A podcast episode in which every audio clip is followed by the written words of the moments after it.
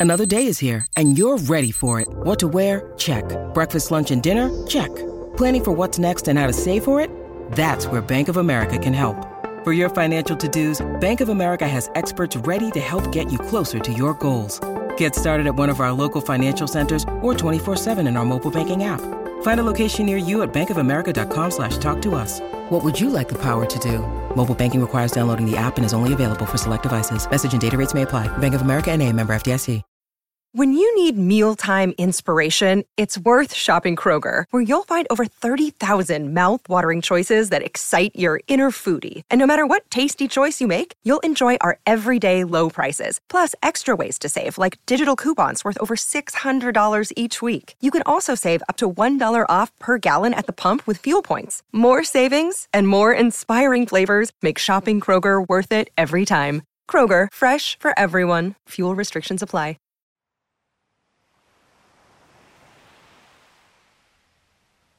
Hola de nuevo. ¿Cómo estás? Espero que mejor que bien. Antes de entrar en materia, quería comentarte algo que me parece importante decir. Probablemente habrás observado que la periodicidad con la que subo audios al canal ha variado. El motivo es que me he metido en un proyecto sumamente ilusionante del cual te informaré a su debido tiempo, que me impide subir audios con mayor regularidad. Te aseguro que quisiera ir más rápido, pero me falta tiempo.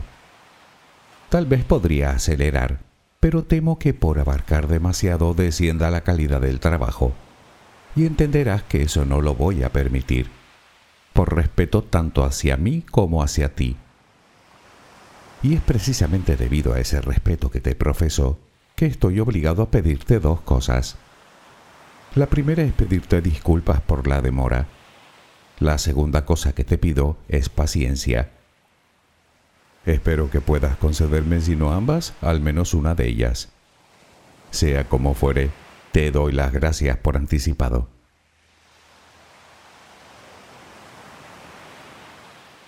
Dicho esto, centrémonos en lo que vinimos a hacer, que es hablar de la nube de Oort. Ya hemos hecho referencia a ella en anteriores ocasiones, cuando hablábamos del cinturón de Kuiper, sin ir más lejos.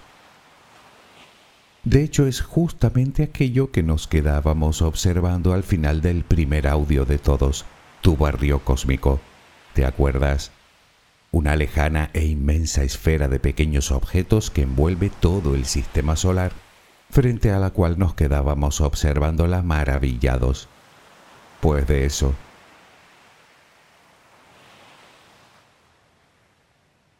Hablar de la nube de Oort es algo así como hablar de la gravedad, salvando las distancias, claro. Nadie la ha visto nunca, pero sabemos que existe gracias a los efectos que produce. Es más, sería imposible entender el universo sin ella. Pues con la nube de Oort sucede algo similar. Nadie la ha visto jamás, al menos directamente, y no parece que pueda llegar a ser observada en un futuro próximo. Pero sin ella sería imposible entender completamente una serie de sucesos que tienen lugar no solo en nuestro sistema estelar, sino en la misma Tierra.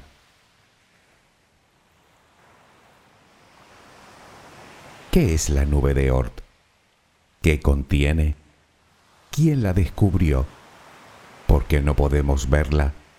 ¿Y qué tiene que ver con lo que sucede en nuestro planeta? Déjame acompañarte mientras concilias el sueño y daremos un paseo por las afueras de nuestro barrio cósmico. Relajemos primero cuerpo y mente. Busca la posición que te resulte más cómoda para dormir, con la que te sientas más a gusto. Recuerda que siempre puedes colocarte boca arriba, con los brazos a los costados y con las piernas ligeramente separadas. Cierra los ojos si aún no lo has hecho. Intenta que los párpados estén lo más relajados posible. Toma aire profundamente por la nariz Reténlo un par de segundos y suéltalo lentamente. Lo hacemos otra vez, pero en esta ocasión con la respiración abdominal. Inspira, reténlo, suelta. Nota cómo el abdomen sube y baja mientras que tu pecho permanece inmóvil. Una última vez, inspira, reténlo y suelta.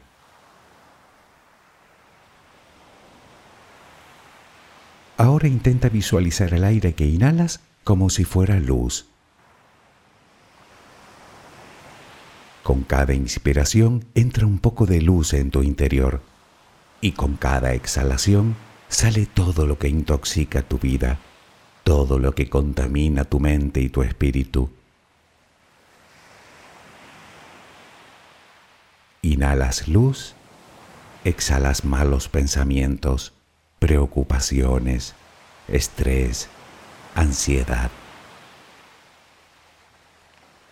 Cada vez tu cuerpo se va inundando más y más de esa luz blanca, serena, purificadora. Poco a poco cada rincón de tu interior se va iluminando hasta que te conviertes en luz. Todo tu cuerpo es luz. Continúa respirando normalmente, sin forzarlo, a tu propio ritmo. Inhalas luz, exhalas luz.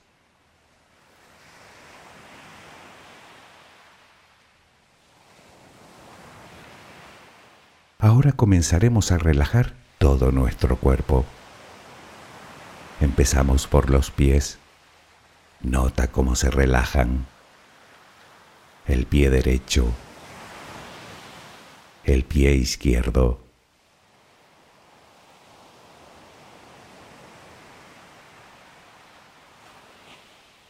Centra tu atención ahora en las piernas. Siente su peso. Tobillos, pantorrillas, muslos. Nota cómo se relajan. Pierna derecha. Pierna izquierda. Ambas quedan completamente relajadas.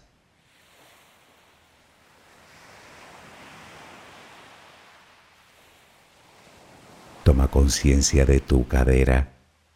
Sientes cómo se relaja, cómo se relajan tus glúteos.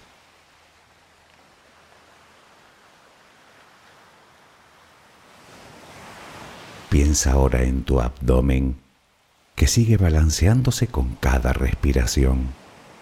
Nota cómo se relaja también.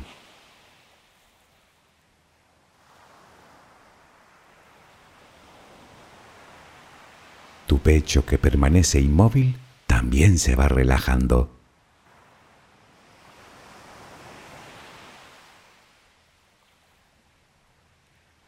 Siente ahora tu espalda. Sientes que cada vez pesa más y más. Desde la cadera hasta el cuello, todos los músculos de la espalda quedan completamente relajados.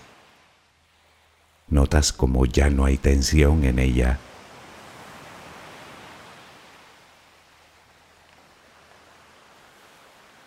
Notas los hombros que lentamente se van relajando también. Nota cómo caen.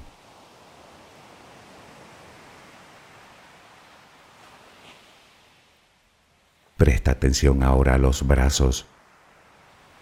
Tu brazo y antebrazo derecho tu mano derecha, los dedos de esa mano. Todo queda relajado. Tu brazo y antebrazo izquierdo, tu mano izquierda, los dedos de esa mano. Notas el peso de ambas extremidades.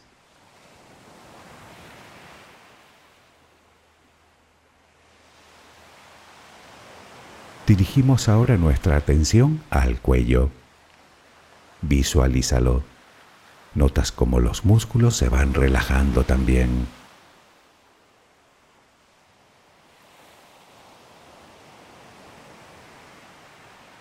La mandíbula, las mejillas, los labios, la frente, el cuero cabelludo. Todo queda completamente relajado.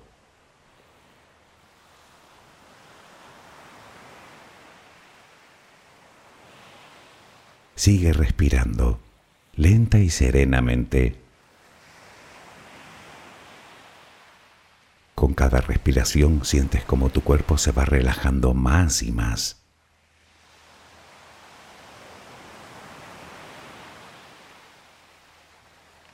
Siente cómo resplandeces de paz, de bondad, de gratitud, de calma, de compasión, de amor. Continúa respirando suavemente.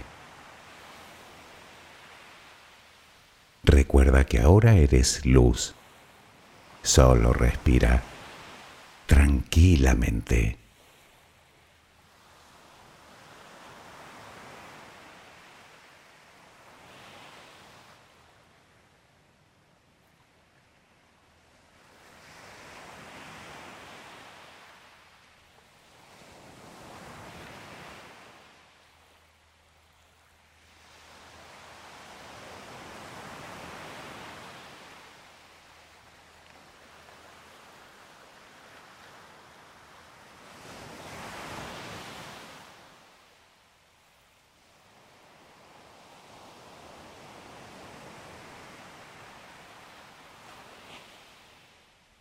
Nuestro viaje de hoy nos llevará hasta la última frontera, hasta el límite mismo, se podría decir, de nuestro sistema solar.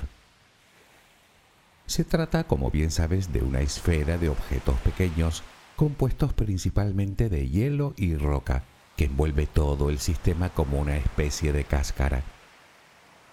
Aunque hay que decir que si estuvieras en su interior no lo apreciarías, puesto que los objetos que contiene están muy separados los unos de los otros.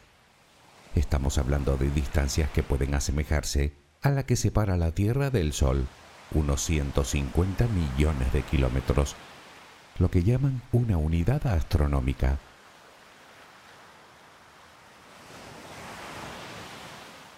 Como te decía, aún no hemos podido observar ni un solo objeto de la nube de Oort al menos mientras se encuentra orbitando el Sol dentro de la nube. Pero no solo porque sean objetos pequeños, sino porque están extraordinariamente lejos de nosotros. Para que te hagas una idea, la nube de Oort comienza a nada menos que un año luz del Sol, es decir, más de dos mil veces más lejos que el último de los planetas del sistema, Neptuno. Para ponerlo en perspectiva, la luz del Sol tarda en llegar a nosotros poco más de ocho minutos y unas cuatro horas y cuarto a Neptuno, pues hablamos de la distancia que recorre la luz en todo un año. De hecho, el cinturón de Kuiper, que como sabes se extiende a partir de Plutón, se encuentra 100 veces más cerca del Sol que la nube de Oort.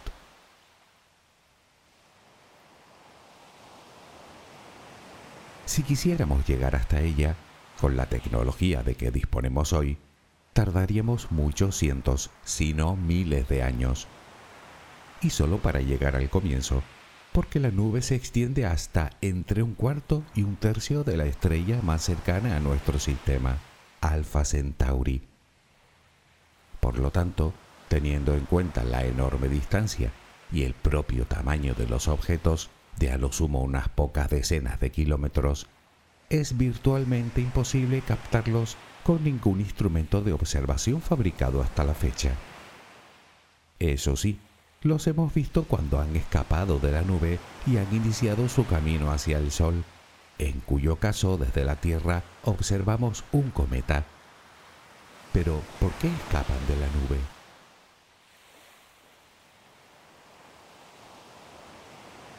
Antes de contestar a esa pregunta, centrémonos en cómo llegamos a deducir la existencia de esa hipotética nube de objetos.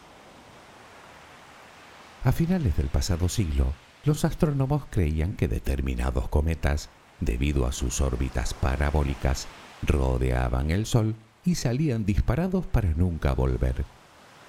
Sin embargo, a comienzos del siglo XX, algunos investigadores comenzaron a intuir que tal vez esas órbitas no eran exactamente parabólicas, sino tan elípticas que a simple vista parecían parábolas. Por lo que esos objetos sí que volverían tarde o temprano, solo que al tener órbitas tan grandes, tardarían en aproximarse de nuevo al Sol miles de años o incluso millones. Fue el astrónomo Ernest Opic quien en 1932 propuso por primera vez que los cometas de larga duración debían venir de una zona muy remota del sistema solar.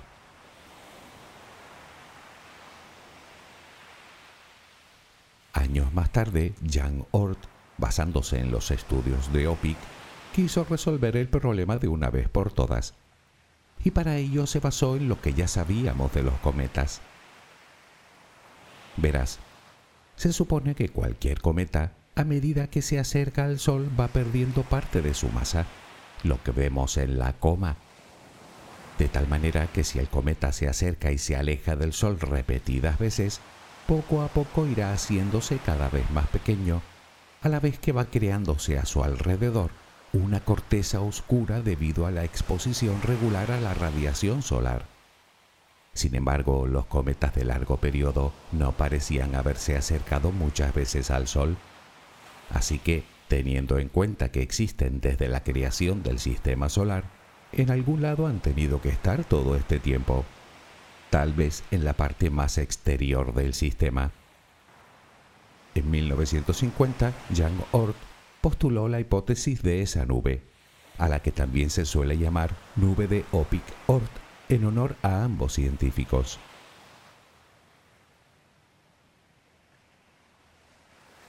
Igual que el cinturón de Kuiper se divide en dos zonas, una donde se encuentra la mayoría de objetos que contiene y otra más alejada llamada zona de dispersión, la nube de Oort también se compone de dos zonas bien delimitadas. La nube interior con forma de toro, es decir, de rosquilla, llamada nube de Hill, y la zona exterior en forma de esfera, de la primera apenas sabemos nada, salvo que en teoría debe contener decenas o incluso cientos de veces más objetos que la nube exterior. No obstante, algunos autores opinan que ese toro, esa rosquilla, es algo así como una extensión de la zona de dispersión del cinturón de Kuiper. En cualquier caso, parece ser que es la nube de Hill la que continúa abasteciendo a la esfera exterior de material.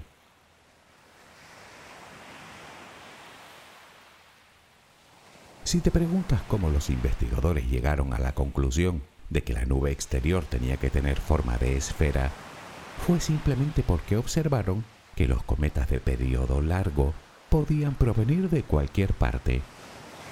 Me explico.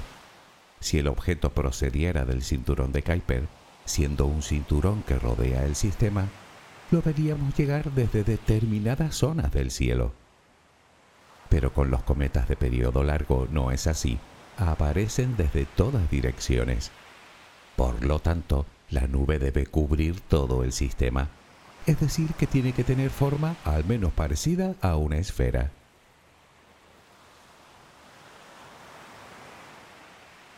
En cuanto al número de objetos que contiene, según algunas estimaciones debe haber del orden de billones de objetos aunque como te dije antes, muy separados los unos de los otros.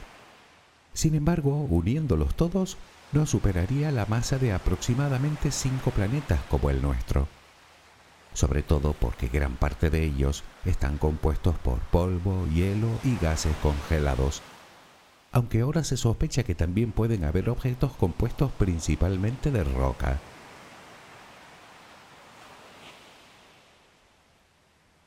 Los astrónomos creen que todos esos objetos se crearon hace unos 4.600 millones de años, durante la formación del disco protosolar, pero mucho más cerca del Sol de lo que están hoy, justo en las inmediaciones de donde más tarde se crearían los planetas rocosos, Mercurio, Venus, Tierra y Marte. Poco después, todos esos escombros, debido a la interacción gravitacional de los gigantes gaseosos, Júpiter y Saturno, que se formaron de manera muy temprana, fueron enviados hasta los confines del sistema, donde permanecen hasta que algo los saca de sus órbitas y o bien son expulsados fuera del sistema o bien modifican su rumbo hacia el Sol, donde miles o millones de años después los observamos desde la Tierra como cometas de periodo largo.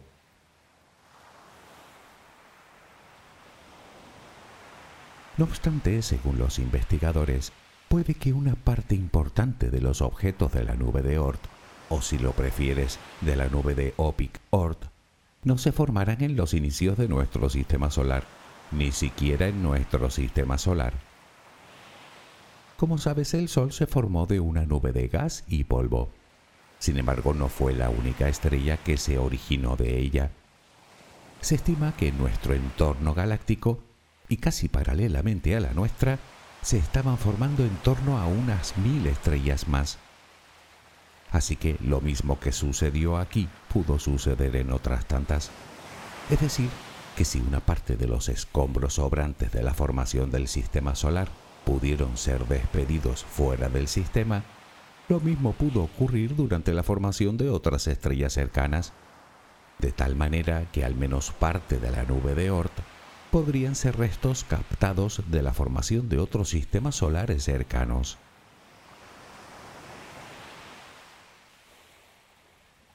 Tal vez te preguntes cómo es posible que los científicos hayan llegado a la conclusión de algo tan complejo que además sucedió hace miles de millones de años, pues con simulaciones. Resulta que durante mucho tiempo los astrónomos no lograban encajar todas las piezas del rompecabezas Ninguna simulación por sí sola lograba aclarar cómo y por qué llegó esa cantidad de materia hasta esos lugares tan remotos, hasta que decidieron tener en cuenta todas las variables posibles, no solo el efecto gravitatorio del Sol o de los planetas gigantes, sino de otras estrellas cercanas, incluso de la misma galaxia.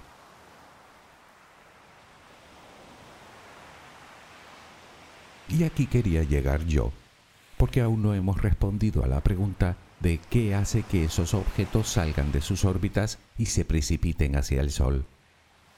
En el cinturón de Kuiper se entiende, ya que dispone de planetas enanos que pueden variar eventualmente las órbitas de los objetos más pequeños, catapultándolos hacia la estrella.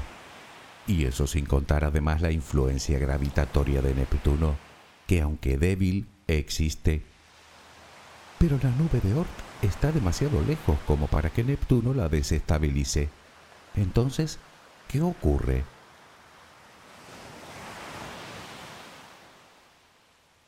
Es obvio que para que un objeto que permanece en una órbita estable salga de ella, tiene que someterse a la fuerza gravitatoria de otro cuerpo.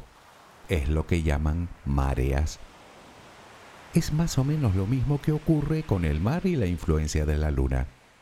La luna gira alrededor de la Tierra y a su paso ejerce su gravedad elevando el mar. Una vez que ha pasado, el mar desciende. Pues podría suceder algo similar. Además hay que tener en cuenta que la nube de Oort se sitúa casi en los límites gravitacionales del Sol, por lo que su estabilidad es como poco endeble. Así que tampoco es que se necesite una influencia gravitatoria especialmente fuerte para que sus cuerpos salgan de sus órbitas. Primero son atraídos hacia el exterior. Lo que ocurre es que cuando la marea desciende, no vuelven exactamente a la posición de inicio. En el caso del mar, tiene la tierra debajo y de ahí no pasa. Pero ese objeto no tiene nada que lo detenga en ese lugar. Así que cuando la fuerza de marea desaparece, el Sol vuelve a tomar el control, haciendo que varíe su trayectoria hacia el interior del sistema.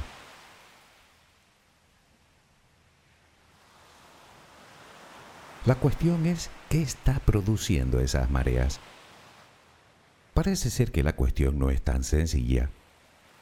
Verás, los investigadores han hallado un patrón un tanto inquietante. Resulta que cada 26 millones de años aproximadamente desaparece una parte importante de la biodiversidad en nuestro planeta, lo que viene a ser una extinción masiva. Obviamente no son todas igual de virulentas, pero ahí están.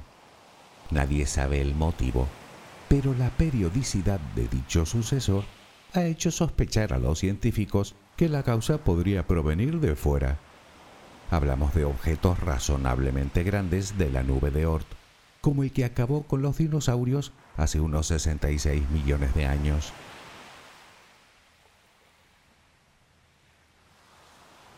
Si tiramos de ese hilo, sería lógico pensar que tienen que existir fenómenos cíclicos que hagan que algún cuerpo de la nube de Oort se salga de su órbita. Pero, ¿el qué? Para algunos podría ser una hipotética estrella hermana de nuestro Sol, que según los que defienden esta teoría, podría estar orbitando más allá de la nube de Oort, con una órbita muy elíptica que la acercara y alejara de nuestra estrella regularmente ejerciendo su influencia gravitatoria, en especial sobre la parte más alejada del Sol. Su nombre, Némesis. Lo cierto es que nadie la ha visto, lo que sería comprensible si habláramos de una enana marrón. Es algo así como una estrella muy pequeña, solo unas decenas de veces mayor que Júpiter, en cuyo núcleo, precisamente por su pequeño tamaño, nunca se inició la fusión nuclear así que nunca llegó a encenderse, por así decirlo, por lo que no emitiría luz. Lo cierto es que ni siquiera existen indicios que sostengan esa teoría. Bueno, evidentemente sí existen, pero esos fenómenos podrían achacarse a otros objetos también.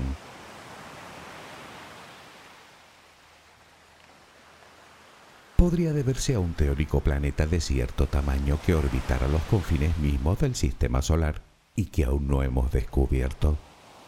O podría deberse al movimiento de nuestro sistema dentro de la galaxia. Me explico. El Sol, con todos los objetos que orbitan a su alrededor, tiene un movimiento de oscilación en su viaje por la galaxia. Si te imaginas a la galaxia como un disco, el Sol se movería en su parte más externa y a veces estaría por debajo del disco y a veces por encima de forma cíclica. O dicho con propiedad, cada cierto tiempo el sistema solar atraviesa el plano galáctico, es decir, que atraviesa el propio brazo de la galaxia, donde hay más materia y por ende mayor gravedad. ¿Cada cuánto? Pues parece ser que ese hecho ocurre cada 20 o 25 millones de años. Por lo tanto, ese movimiento periódico hace que cada cierto tiempo nuestro sistema se acerque a otros cuerpos que podrían desestabilizar los objetos más alejados del Sol. Pueden ser otras estrellas.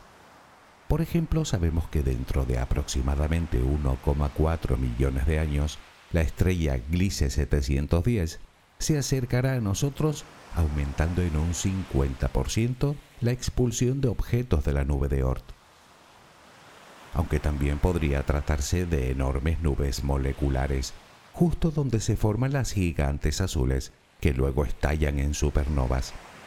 Te aseguro que una supernova relativamente cercana puede hacer mucho daño a un planeta como el nuestro.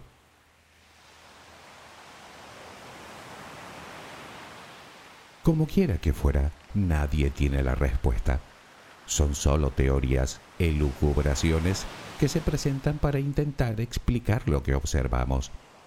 Puede que ninguna sea la correcta, aunque da la impresión de que no vamos muy desencaminados. Y es que cuando miramos al cielo nos parece que todo está quieto, inmóvil, y sin embargo ahí afuera todo, absolutamente todo está en movimiento y a velocidades inconmensurables. Y hablando de movimiento, si te preguntas por la posibilidad de que impacte contra nosotros otro objeto como el que acabó con los dinosaurios, parece ser que la cuestión no es si caerá o no, sino cuándo caerá.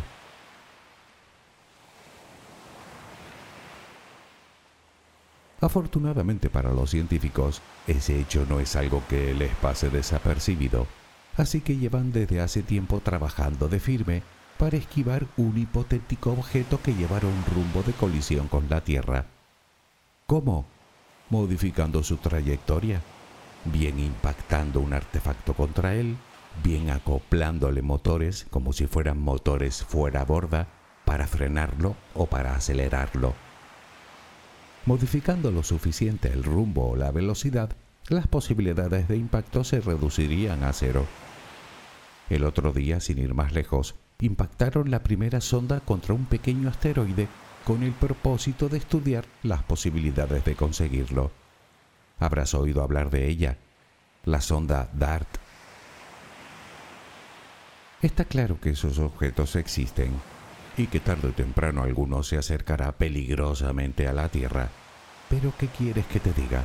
Sabiendo que la ciencia está de por medio, no sé, como que duerme uno más tranquilo. ¿No te parece? Espero que mañana tengas una maravillosa jornada. Que descanses. Buenas noches.